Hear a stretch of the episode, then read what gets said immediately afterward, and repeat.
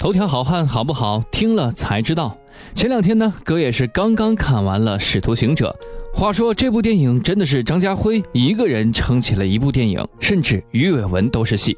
今天哥就和大家说一说张家辉。张家辉从警校毕业，成为正式警察后，经人介绍加入了李修贤的万能影业公司做幕后工作。有人开玩笑的说啊，张家辉从警察到演员就仅仅用了三天的时间，但是拍电视剧和拍电影呢，却用了十年之久。在成为被人欺负的化骨龙到如今的阿兰，又花费了十多年的时间。很多人说张家辉没有出色的外表，也没有显赫的背景，而且天赋还不高。但是他却凭借着自己的努力，在娱乐圈摸爬滚打了二十多年，从一个默默无闻的小龙套到今天的华人巨星，他付出了太多的努力和辛酸。今天我们从几部张家辉演过的角色来说一说他的锐变。首先是华古龙。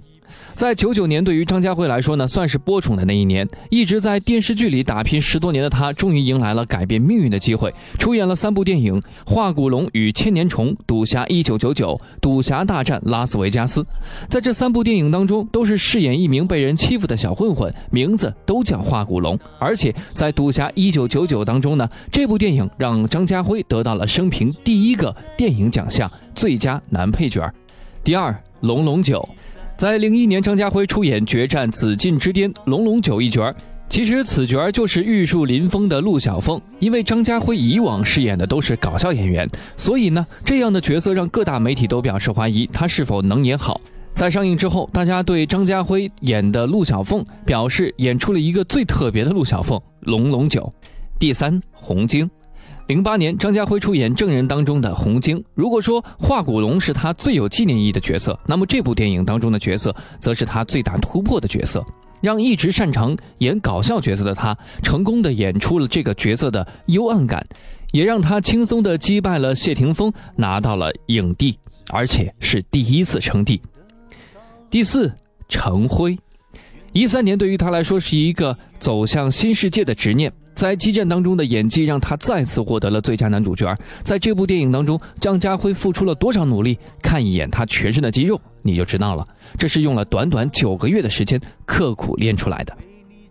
扫毒，还是一三年，他和古天乐还有刘青云一同出演了《扫毒》，媒体都在讨论要看影帝之间如何斗戏。最后在上映之后呢，我记得有影评人是这样说的：古天乐很古仔，刘青云游刃有余，张家辉的演技。完全成精了，从电影一开始的斯文形象到最后的再次霸气登场的毒枭，完全让人所叹服。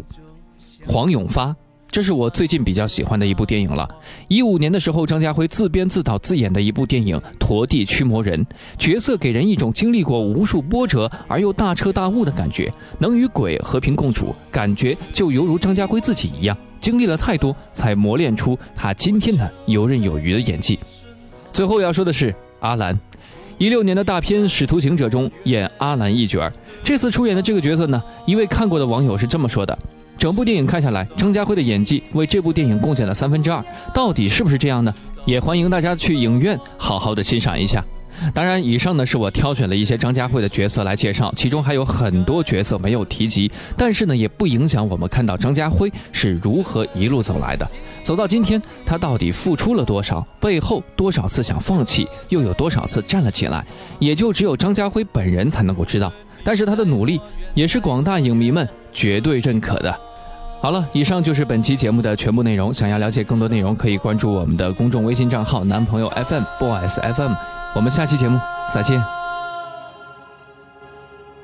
直到你把我遗忘。你依然会是我心爱的姑娘，你依然会是我心的姑娘。